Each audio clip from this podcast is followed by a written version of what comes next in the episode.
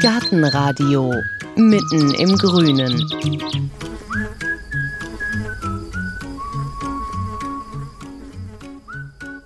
Also ich bin ein Mensch, der eigentlich einen pflegeleichten Garten braucht, der aber auch viele Eindrücke hinterlässt. Ich möchte nicht so haben, wie jeder im Garten hat. Ein Drittel von Garten Gemüse, dann Rasen und dann äh, raus. Das gefällt mir nicht. Ich wollte was Verrücktes. Garten, das ist Natur, das ist, man erntet, man tut umgraben, man ist mit der Scholle verwachsen. Ne? Mediterran wird immer ein Thema sein. Das ist ja auch so eine, so eine ewige Sehnsucht. Wir fahren in den Süden und wollen das am liebsten ein Stück mit nach Hause bringen. Stellen Sie sich vor, Sie nennen plötzlich ein Stück Scholle Ihr eigen. Stellen Sie sich vor, Sie können einen eigenen Garten ganz neu gestalten oder Sie wollen Ihren alten Garten einmal gründlich und ganz von vorne umgestalten. Spätestens dann stellt sich die Frage, was für einen Garten will ich eigentlich? Was bin ich eigentlich für ein Gartentyp? Will ich einen Garten ganz nur zur Entspannung? Will ich mit Leidenschaft Gemüse anpflanzen? Will ich meinem Rasenroboter zuschauen und es ansonsten gern pflegeleicht haben? Eins steht fest, wenn man einen Garten gestaltet, neu gestaltet, dann legt man sich für Jahre fest, denn das macht man nicht jedes Jahr. Und deswegen ist es wichtig, dass man die Fragen beantworten kann, wie will ich den Garten denn nutzen, welche Pflanzen mag ich, wie viel Zeit habe ich und will ich investieren, also welcher Gartentyp bin ich. Im Internet, da gibt es Tests, da kann man Fragebögen ausfüllen und man bekommt hinterher gesagt, was für ein Gartentyp man denn ist. Wir vom Gartenradio haben gleich einen Experten gefragt. Ingo Sperling. Seit 20 Jahren findet er immer wieder heraus, was seine Kunden denn für Gärten wollen. Heike hat Ingo Sperling getroffen, hat mit ihm seine Gärten, seine Kunden besucht. Vorher aber hat sie ihm auch einmal so einen Test aus dem Internet vorgelegt, um herauszufinden, welcher Gartentyp er denn selbst ist. Ich habe mal einen ausgedruckt mitgebracht. Ich gehe gerne japanisch essen. also wir machen den jetzt auch gleich, ja? Also ich, ich kreuze dann an, ja. Nö. Ich habe lieber saubere Hände, ja. Ich bin oft Gast auf Vernissagen. Nö. Ich sitze abends in der Cocktailbar. Auch nicht. Ich trage gern schwarz. ja, da lacht der komplett in schwarz gekleidete Gärtner mit dem schwarzen Piratentuch um den Kopf. Sieht er selber doch eher wie Typ Rocker statt Typ Gärtner aus. Aber geduldig beantwortet Ingo Sperling weiter die Fragen, ohne sich zu wundern. Eine Freiburger Gärtnerin hat den Fragebogen ins Internet gestellt. Anhand von 30 Fragen, die für den Laien nicht unbedingt was mit Garten zu tun haben, soll man herausbekommen, ob man der moderne, der romantische oder der mediterrane Gartentyp ist. Ich finde einzelne Blüten dekorativ. Das ist ein klares Jein, würde ich sagen. Das kommt ganz drauf an. Das ist ja egal. Nö, bleiben wir mal nö. So. Ich finde Großstädte anregend. Boah. Nö, eigentlich nicht. Wundere Zen-Gärten, ja. Bevorzuge Designermöbel, nö. Esse gern Süßes? Ja. so. Liebe das Gefühl von Erde? Ja. Sitze gern im Schatten? Nö. Der Fragenkatalog aus dem Internet wird Schritt für Schritt abgearbeitet. Aber wie sieht die Gartentyp-Einschätzung in der Praxis aus? Was machen Sie denn, wenn einer kommt oder ein Paar oder eine Familie und sagt, wir hätten gern einen neuen Garten? Also der Ersttermin findet sowieso generell immer vor Ort statt. So, und dann behaupte ich jetzt einfach mal, nehme ich ja schon so viel wahr.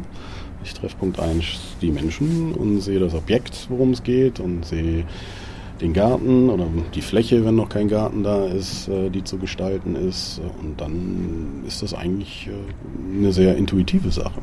Aber die fragen sie dann auch vorher, wollt ihr da, ähm, sollen die Kinder spielen, soll der ja, Hund nicht so viel buddeln oder was, was ja, fragen sie? Haben sie so einen Katalog eine, oder eine gucken Menge, sich? Eine Menge Fragen erklären sich ja eigentlich schon, wenn man aufeinander trifft. Es ist sehr selten, dass ich es nur mit einem Mensch zu tun habe. also meistens sind es ja wirklich Objekte, wo die Leute auch schon wohnen. So, und ja, wenn keine Kinder da sind, dann frage ich natürlich danach. Aber vieles sieht man ja auch schon. Eigentlich geht es dann eher darum, wie, wie alt sind die Kinder oder ich sehe sie dann da schon rumhüpfen oder sehe einfach, nee, sie sind schon in der Pubertät und dann kann man da ja auch schon im Grunde genommen viel daraus ableiten und viele Fragen werden dann erübrigen sich. Sobald ich in eine Wohnung komme, sehe ich ja eigentlich auch schon, wie die Leute eingerichtet sind, in welchem Stil sie sich da wohlfühlen. Und dann versuche ich da halt eben im Außen was Passendes zu kreieren. Dass ich da nach einem Schema vorgehe. M -m. So. Aber was wollen denn die meisten Leute? Was haben die für eine Vorstellung im Kopf, die jetzt zu Ihnen kommen? Das ist also, ich sage einfach mal, ich, ich sehe das relativ schlicht, weil im Grunde genommen strebt jeder Mensch auf seine Art und Weise ja irgendwo nach Harmonie. So und ähm, das ist es ja letzten Endes, was wir als Gestalter in dem Moment ja schaffen wollen. Ne? Also im Grunde genommen der Mensch, das Gebäude und die Außenanlage. Das ist ja meistens die Reihenfolge. So, und da versuche ich einfach immer irgendwo ein harmonisches Konzept zu entwickeln. Welche sind denn so die meisten Typen, wenn wir mal bei der Einteilung bleiben, die ihm bisher so begegnet sind? An Gärten. Vor Jahren war halt eben viel dieser, dieser Landhaus- und, und Bauerngartenstil und für mich halt toll, wo es hinpasst, gerade jetzt hier auch im Bergischen. Ähm, vieles ist bei mir in, in diesen Bereichen zu unsortiert. Ich, ich ordne gern. Das ist mir zu kaumelig. Was jetzt ein Trend ist in den letzten Jahren, sind halt diese ganzen Bauhausgeschichten. So, weil die Architektur auch sich dahingehend bei vielen Leuten, die jetzt neu bauen und wo halt eben auch der finanzielle Background stimmt, ist, ist das ein Weg, so, und da versuche ich dann halt eben auch wieder, weil das ist mir dann oft auch zu karg, da Möglichkeiten aufzuzeigen, auch selbst in klaren Linienführungen zu spielen mit Farben.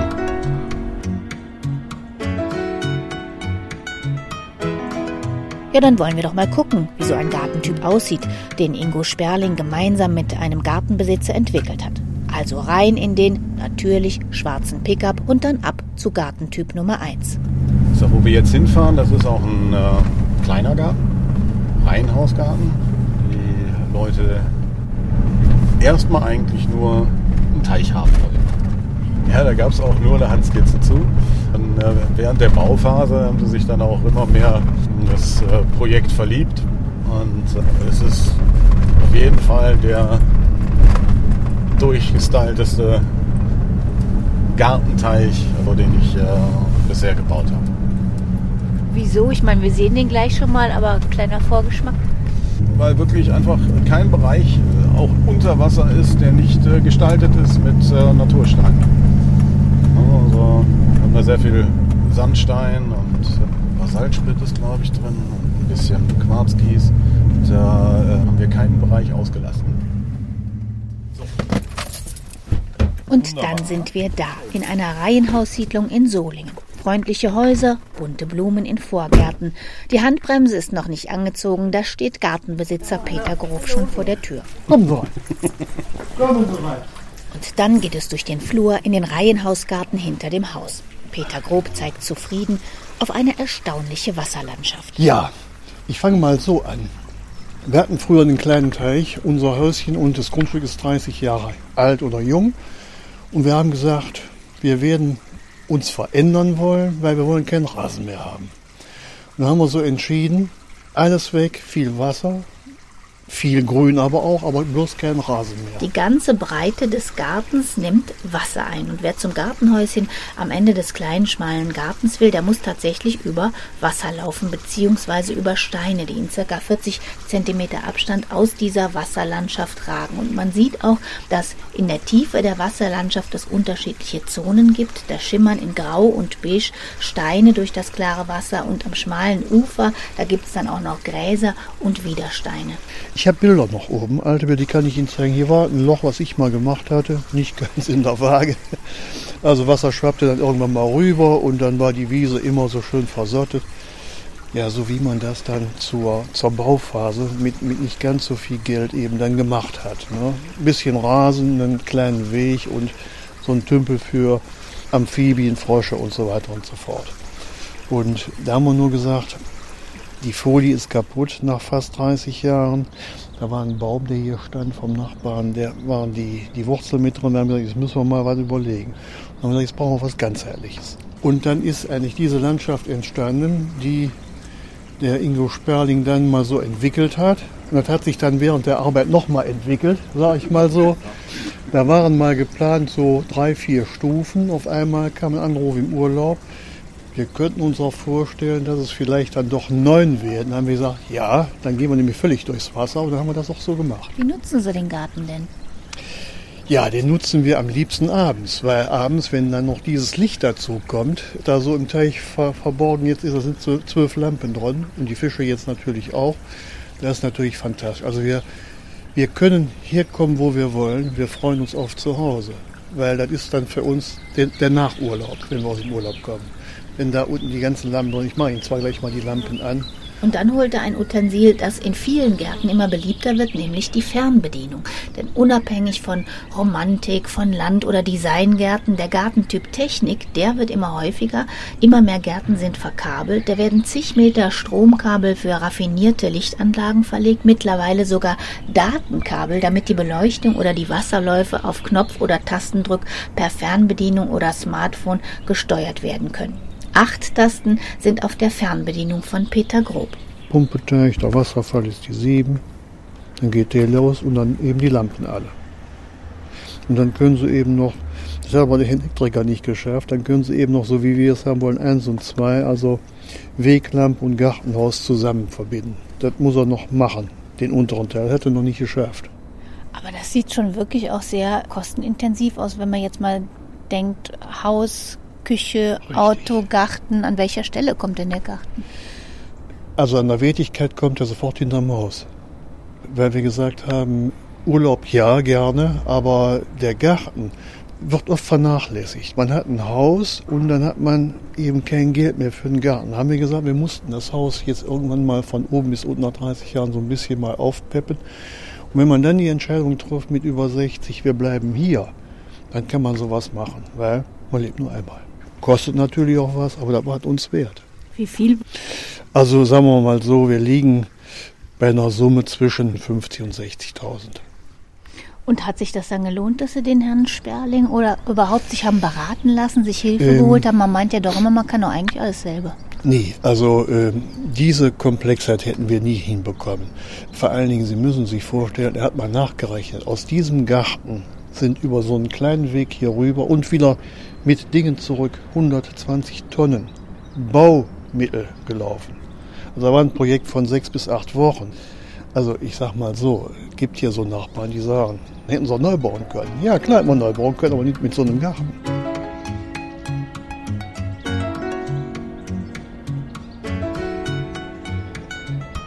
Es gibt mittlerweile viele Gartenbesitzer, die viel Geld für ihren Garten ausgeben. Das erlebt auch Ingo Sperling. Der teuerste Privatgarten, den er in den letzten 20 Jahren angelegt hat, hat immerhin 200.000 Euro gekostet. Drei Jahre hat es gedauert, bis er fertig war. Eine Ausnahme, sagt er. Auch für 5.000 Euro kann man schon viele Ideen umsetzen. Manchmal reicht sogar die Beratung für einzelne Bepflanzungen, sagt der Gärtner auch. Aber Ganz abgesehen von den Kosten, es gibt auch Gartentypen, die haben so ausgefallene Wünsche, dass auch ein Profi schon mal ins Grübeln gerät. Ich hatte auch mal eine Kundin, die nichts zuließ. Wir hatten dann ähm, jahrelang eine Immobilie in Florida und die wollte ums Verrecken einen Garten haben, der das ganze Jahr gleich aussieht. So, und dementsprechend fast ausschließlich mit Immergrün, was ich totlangweilig fand. So, und das war für mich eine Aufgabenstellung und das, toller Mensch. So, und ich habe mich mit der Frau gekebbelt und wir sind von einer Baumschule in die andere und ich habe wirklich so viel nochmal gelernt, weil die einfach von ihrer Vorstellung nicht losließ. So, und ich wirklich gezwungen war, mich nochmal in einem Bereich auseinander, Dingen auseinanderzusetzen, in der Tiefe, so, wo ich der im Nachhinein echt dankbar bin. Zu dem Zeitpunkt fand ich das anstrengend teilweise. Weiß die gute Frau auch. Aber wie gesagt, tolle Begegnung, schätzt die Frau heute noch sehr und ist ein cooler Garten geworden. Was kam denn dann rein in den Garten? Das ist jetzt gemein. ähm, ja, ohne da zu weit ausholen zu wollen. Wir haben einen guten Mix über verschiedene Formgehölze, sind eine ganze Menge äh, zum Tragen gekommen. Wo ich Bilder mit arrangiert habe, die sich im gewissen Rahmen, sie hat sogar Altärchen genannt, also, also die sich wiederholt haben. Ist immer wieder eine Symmetrie gefunden. Dann äh, sehr viel mit Farben gespielt. So, weil es gibt äh, immer Grüne vom Blaugrün bis helles Grün, gelbliches Grün und so weiter und so fort. Ja, also ähm, damit viel gespielt mit unterschiedlichen Wuchsformen, Wuchshöhen, Unterpflanzungen, immer grün. Genau, Efeu mag sie auch nicht. So, also das waren so ganz viele Sachen, ja, wo man wirklich gucken musste, wie kriegt man da jetzt wirklich ein abwechslungsreiches Bild rein, ja, ohne einfach nur ein paar Rhodus zu setzen, die dann halt im Frühjahr mal blühen und so. Das war schon, war schon echt nicht schlecht. Von Gartentyp ganz Jahresgrün zurück zu Peter Grob und seinem Rheinhaus Wassergarten. Also hier haben sie keine Lust, ob in der Woche oder am Wochenende im Sommer ins Bett zu gehen, weil da können sie durchhalten bis morgens um vier. Also es ist mehr ein Garten zum Gucken, die Stimmung, zur Ruhe zu kommen. Genau, hier können sie wirklich abschalten. Man hat nichts zu tun. Mal ab und zu fegen. Ich fege momentan mehr für die Vögel da, was die so essen. Und auf die Erde schmeißen, als, als was wir da zu tun haben. Da ist nichts zu tun. Ab und zu müssen sie mal irgendwo ein bisschen Unkraut ziehen. Und dann ist man durch. Eigentlich geht es ja um die Frage, was für ein Gartentyp bin ich und wie man mhm. Menschen berät und so. Wie würden Sie sich selber beschreiben? Was für ein Gartentyp sind Sie? Also ich bin ein Mensch, der eigentlich einen pflegeleichten Garten braucht, der aber auch viele Eindrücke hinterlässt. So wie jetzt mit den Vögeln, mit den Fischen, mit dem Wasser. Äh, Wasser ist einfach lebendig. Ne? Libellen schwirren da rum, dann kommt wieder mal ein Schmetterling, der sich irgendwo draufsetzt. Also das ist einfach, äh, ich finde im Garten Ruhe. Die habe ich früher nicht so gefunden, aber die finde ich jetzt. Und ja, morgens ruhig schon, der erste Blick in den Garten ist alles soweit okay. Das ist einfach schon einfach ein tolles Gefühl. Und ich sag mal, die Gartentyp-Beratung, mhm. was hat die gebracht eigentlich? Weil wie hat das ihren Typ erweitert, um mal im Bild zu bleiben? Ja, einfach so eine Oase zu finden, wo eben auch Ruhe herrscht. Ne? Und ich sag mal, das Schöne ist ja, wenn jetzt die Nachbarn Besuch haben, Reihenhausbebauung, dann mache ich den Wasserfall an dann habe ich Ruhe. Ich finde das schon schlimm, wenn man dann, das sind zwei promovierte äh, Ärzte, interessiert mich nicht, deren, deren Entschuldigung, ich sage jetzt mal Geschwätz von irgendwelchen OPs mit dem nächsten dann. Und das finde ich dann auch eigentlich gar nicht so toll, wenn ich dann da vielleicht zuhöre. Dann machen wir auch das Ding an, ist doch gut. Dann stört sich keiner mehr dran. Modern könnte man am ehesten den Gartentyp von Peter Grob beschreiben. Und der wird immer häufiger. Ein anderer Gartentyp war und ist ein Klassiker und hat sich bis heute gehalten. Mediterran wird immer ein Thema sein. Das ist ja auch so eine, so eine ewige Sehnsucht. Wir fahren in den Süden und wollen das am liebsten ein Stück mit nach Hause bringen. So. Und äh, das finde ich für mich persönlich als Aufgabenstellung wieder cool, einen Flair zu schaffen, hier in unseren Breitengraden äh, ja, ich kriege es ja nicht hundertprozentig hin, weil viele Pflanzen einfach dementsprechend hier nicht wachsen. So, aber dieses Flair hier zu, zu übertragen, das mache ich sehr gerne. Und wenn jetzt einmal klar ist, ich möchte jetzt vielleicht eine Mischform haben, einen romantischen Garten, der ein bisschen mediterran ist oder so, kriegt man dann jeden Typ hin oder nicht? Diese, diese Mischrichtung, da ist für mich eigentlich ein schönes Beispiel. Da habe ich für jemanden einen Garten gebaut, wo die Aufgabenstellung war, ich möchte einen japanisch-bergischen Garten. Da habe ich mich auch erstmal totgelacht. So, das war total cool und das hat auch wirklich Spaß gemacht und das Endergebnis, glaube ich, ist auch echt ein gutes geworden.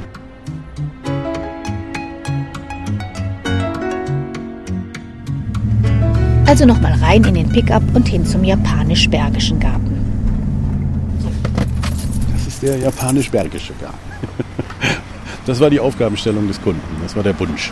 Er wollte was haben, weil er auch äh, schon ziemlich viel in der Welt rumgekommen ist und ihm japanische Gärten besonders gefallen. Und er aber jetzt keine japanische Anlage im bergischen Land haben wollte, sondern irgendwas, was sich halbwegs stimmig aus beiden Stilrichtungen hier einfügt. Der Vorgarten erinnert tatsächlich in seiner Kombination aus Stein und geschnittenen Einzelhölzern, in seiner Ruhe und Harmonie an einen japanischen Teehausgarten. Da die Ecke sieht zum Beispiel ziemlich japanisch-bergisch aus. Was ist das? Das ist äh, eine Eibe in einer Bonsai-Form. Ne? So, Taxus baccata, das ist eine herkömmliche Eibe, die in unserer Region gut wächst. Also da ist die, die Pflanze ist bergisch und die Form ist japanisch. Nee, ich wird jetzt, nee, Eiben gibt's genauso auch in Japan. Ne? So, und es ist ja auch hier mittlerweile ein Trend, Bonsai-Formen in Gärten einzubringen, auch Großbonsais. So, und da gibt's auch schon ganz tolle Baumschulen, die das in Deutschland können. Ähm, muss man sich bei so einer Form immer vorstellen. Also bei der Pflanze würde ich jetzt mal sagen, die wird jetzt ungefähr, so alt ist er noch nicht, aber so 20, 25 Jahre wird die auf dem Buckel haben. So, und die steht jetzt hier, ich glaube zwei Jahre haben wir den Teil gemacht und den Teil vor vier Jahren oder fünf Jahren. So eine Art ist das. Auch hinter der eleganten Villa gibt es nochmal einen riesen Garten. Der sieht nicht japanisch-bergisch, der sieht eher gut bürgerlich aus. In der Mitte gibt es einen breiten Rasenstreifen, rechts und links hohe Bäume. Vier Mitarbeiter von Ingo Sperling sind gerade mit Schneiden und Hacken beschäftigt. Weiß man denn schon, wie es hier wird? Ich ja, der Kunde noch nicht. Wenn er mich zulässt, dann weiß ich, wie es wird. Ja. Nämlich? Naja, ich möchte im Grunde genommen den Verlauf der, der Einfassung, ist gar nicht so viel Aufwand, versetzen, um eine vernünftige Vor- und Unterpflanzung machen, zu machen. Also es kommen ein paar Pflanzen, von denen würde ich mich hier drin trennen, weil ich es sehr kürmelig finde. Wenn wir jetzt nochmal bei den Gartentypen bleiben, bei was für einem Gartentyp sind wir hier? Ach du lieber Gott. Das ist wieder super, ne? Ich bin da überhaupt kein, also vom Ding ist es ja ein Landhaus, ne? Aber es ist kein Landhausstil. so. Ich, ich, hier könnte ich mich jetzt vom, vom Prinzip her überhaupt nicht festlegen. Nee, also da würde ich auch sagen, das ist irgendwie ja wirklich echt ein Mix. So, das ist keine klare Stilrichtung, die wir hier in irgendeiner Art und Weise einhalten. Gar nicht. Deswegen. Womit wir wohl bei dem meistverbreiteten Gartentyp, dem Mixtyp, wären. Ein bisschen Rasen, ein paar Stauden, die eine Ecke Kraut und Rüben, die andere mit Konzept. Ein Garten ganz aus einem Guss ist Garten Nummer drei, bei dem Gärtner Sperling Typberater war. Der komplett neu gestaltete Garten von Ehepaar Schmidt. Wer ist denn hier bei Ihnen beiden der Gartenmensch? Ja, Aber wer hatte die Idee, wir brauchen einen neuen Garten? wir beide gemeinschaftlich, weil das Grundstück äh, so verwildert war, dass da also sich nichts anderes machen ließ, außer ein völliger Kahlschlag. Was war denn hier vorher? Das übliche viel Wiese, ähm, ein paar alte Bäume, die auch nicht besonders schön waren, also so irgendwelche Obstgehölze und äh, ja, gab es auch vorher einen kleinen Teich, der war aber auch nicht schön und äh, war alles recht, recht verwildert. Und dann haben Sie zu dem Herrn Sperling gesagt, wir wollen was.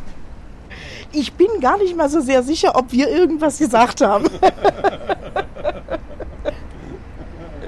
Nein, also wir haben, wir haben dann irgendwann Kontakt zu ihm aufgenommen und dann hatten wir uns getroffen und äh, er kam dann hier hin und schaute sich das an und die Augen leuchteten dann schon. Und äh, haben gesagt, also wir wollen auf jeden Fall was mit ein bisschen, ein bisschen Wasser, weil wir eine Schildkröte hatten zu der damaligen Zeit. Und gesagt haben, die muss dann irgendwie in diesen Teich rein. Wohnt, Ja, wohnt die noch hier irgendwo? Die Schildkröte ist leider mittlerweile verstorben, wir haben aber drei neue. ja, und dann ist das einfach so entstanden. Er hatte dann gesagt, was äh, haltet ihr denn von dem Schwimmteich? Da wollten wir erst nicht so richtig ran. Und dann hat er uns einen anderen gezeigt. Und dann haben wir gesagt, ja, machen wir. Und viele Sachen sind also erst während, während der Bauphase entstanden, wo wir gesagt haben, da wollen wir noch dieses hin haben. Und so, Also Teich stand fest. Teich stand fest. Und Schwimmen stand auch fest? Schwimmen stand auch fest. Es stand fest, dass es keinen äh, keinen Rasen geben sollte. Das war von unserer Seite aus wichtig, weil wir nicht so die Rasenmähfreunde sind. Und es sollte also äh, relativ viel Gehölz hin, was wenig äh, pflegebedürftig ist. Also keine, keine Blumenstauden, die man dauernd schneiden muss oder sowas. Also Sie sind beide nicht so die leidenschaftlichen Gärtner. Nee, nicht wirklich. Und auch ansonsten viel unterwegs, sodass man also auch nicht so wahnsinnig viel Zeit mit der Pflege verbringt. Die typische Gartenhandschrift von Gärtner Sperling ist deutlich zu sehen. Klare Strukturen, Ruhe, Ordnung, Harmonie und auch hier wieder Wasser. Der rechteckige Schwimmteich mit der geschwungenen Niedrigwasserzone ist der Hingucker im Garten. Der ist jetzt wie lang? Der ist acht Meter lang und 3,50 Meter breit, also zumindest das Schwimmbecken. Und da schwimmen Sie mit den Fischen, sehe ich Da gerade. schwimmen wir mit den Fischen, ja.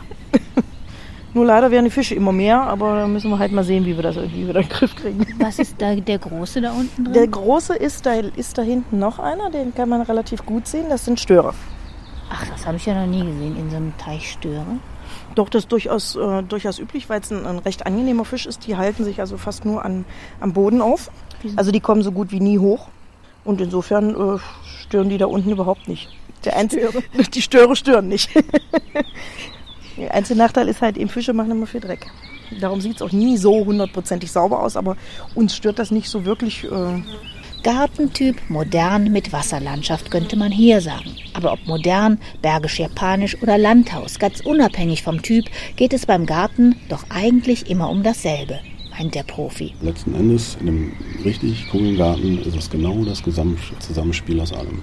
Das ist also wirklich die bautechnische Komponente, ja, also das Rationale, wie komme ich von A nach B, wie viel Fläche brauche ich zum Sitzen, dass das ineinander fließt mit der Gestaltung. So, dass man da wirklich versucht, ein Konzept zu erlangen, dass man auch guckt, welche Farben passen zu den Menschen, welche Farbwünsche hat er, so, und dass ein, ein guter Garten sieht, egal zu welcher Jahreszeit, hat er immer seinen Reiz da gehört halt eben schon eine ganze Menge Background-Wissen zu, um, um so ein Bild zu kreieren, was jetzt nicht nur einfach mal im Frühjahr ein toller Garten, weil tausend Frühblüher gerade da sind, sondern dass man auch im Herbst darauf achtet, im Zusammenspiel zwischen Laubgehölzen und Immergrünen. Und bei den Immergrünen gibt es auch noch eine ganze Menge schöner Sachen, die halt Laub haben und nicht nur Nadeln sind. Ja, dass man auch dieses oft gehörte Argument, dann äh, Immergrüne sehen nach Friedhof aus. Nö, sehen sie überhaupt nicht. Also ich sag mal, die Pflanzen waren vor den Friedhöfen da. Deswegen finde ich, ne, es liegt einfach nur daran, wie arrangiere ich was. Ja, ja, aber genau das, wie soll mein Garten aussehen von Frühling bis Winter, ist eine Aufgabe, die nicht jeder so leicht alleine hinkriegt und nicht jeder kann sich Typberatung vom Gärtner leisten. Aber da war doch noch was? Genau, der Test aus dem Internet. Welcher Gartentyp bin ich? Der könnte ja helfen, schon mal die richtige Richtung in der Planung einzuschlagen, den eigenen Gartentyp zu erkennen. Wenn er was taugt, der Test. Und deshalb beantwortet Gartentypberater Sperling geduldig die restlichen Fragen. Auf die nächste Frage freue ich mich. Trage romantische Kleidung. Ich glaube, das trifft es nicht so ganz. Mag bunte Wiesensträuße, Nö. Liebe Orangenbäume, mache gerne im Süden Urlaub. Das kann man auch mit Ja beantworten. Sitze gerne im Straßencafé, das finde ich gut, wenn ich die Zeit dafür habe. Finde ich das sehr gut. So, und jetzt müssen wir, glaube ich, nur jeweils zusammenzählen. Ach, das war schon? Ja. Kommt kein neuer Bogen? So, also, ist das irgendwie dann jetzt nach Gruppen oder einfach Gesamtpunkt? Typ A. Ja, Eins, und ein zwei, Typ A, drei, da haben wir vier. viermal. Typ B haben wir drei. Typ C dementsprechend vier. Und jetzt, Und dann haben wir wer bin ich? einen Mischtyp. Also A wäre der moderne Garten, Ja, starke Kontraste und Klarheit. Und C wäre der mediterrane Garten, bunte Kacheln und warme Farbtöne. und dann ist das gar nicht so schlecht, weil das ist eigentlich im Grunde genommen mein Hauptbereich. Was ist denn die Mitte? Romantischer Landhausstil. Ja, stimmt. Da fühle ich mich nicht so wohl. Ach, dann ist er gar nicht so dumm jetzt. So, nee, äh, ja, jetzt bin ich eigentlich verdattert. Also auf mich würde ich jetzt sagen, so wo ich mich am wohlsten fühle von meinen Gestaltungen, äh, ja, ist das okay. Und was halten Sie sonst vielleicht für den ersten Eindruck so von Tests, die man im Internet machen kann? Da ist ja meistens romantisch, ästhetisch, Design, irgendwie so die Kategorien. Ich habe das ja jetzt, einen habe ich gemacht, mehrere habe ich mir angeguckt, aber ich fand den jetzt wirklich hier von den äh, Gärtnern von Eden, den fand ich gar nicht so schlecht. Welcher Gartentyp bin ich? Das Thema dieser Sendung im Gartenradio. Heike war mit dem Gartengestalter und Gartentypberater Ingo Sperling unterwegs. Wir haben im Internet auf unserer Seite gartenradio.fm einige Links zusammengestellt. Da können Sie dann selber mal einen Test ausfüllen, um herauszufinden, welcher Gartentyp Sie denn sind. Wir haben natürlich auch den Kontakt zu Ingo Sperling ins Internet gestellt, wenn Sie ihn denn mal buchen wollen. Das war's für dieses Mal vom Gartenradio. Zum Schluss, wie immer, ein kleines Hörbonbon aus dem Garten. Gartenradio Gezwitscher.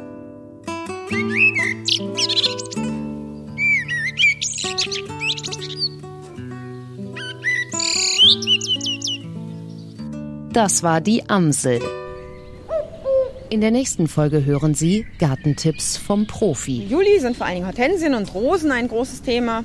Hortensien, weil sie jetzt erblühen und wunderbar schön sich ausbreiten.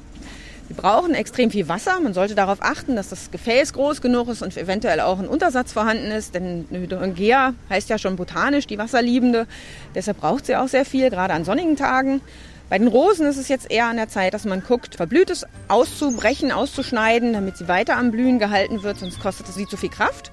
Und gleichzeitig muss man ein Augenmerk darauf haben, dass Krankheiten sich nicht ausbreiten wie Blattkrankheiten oder Blattläuse.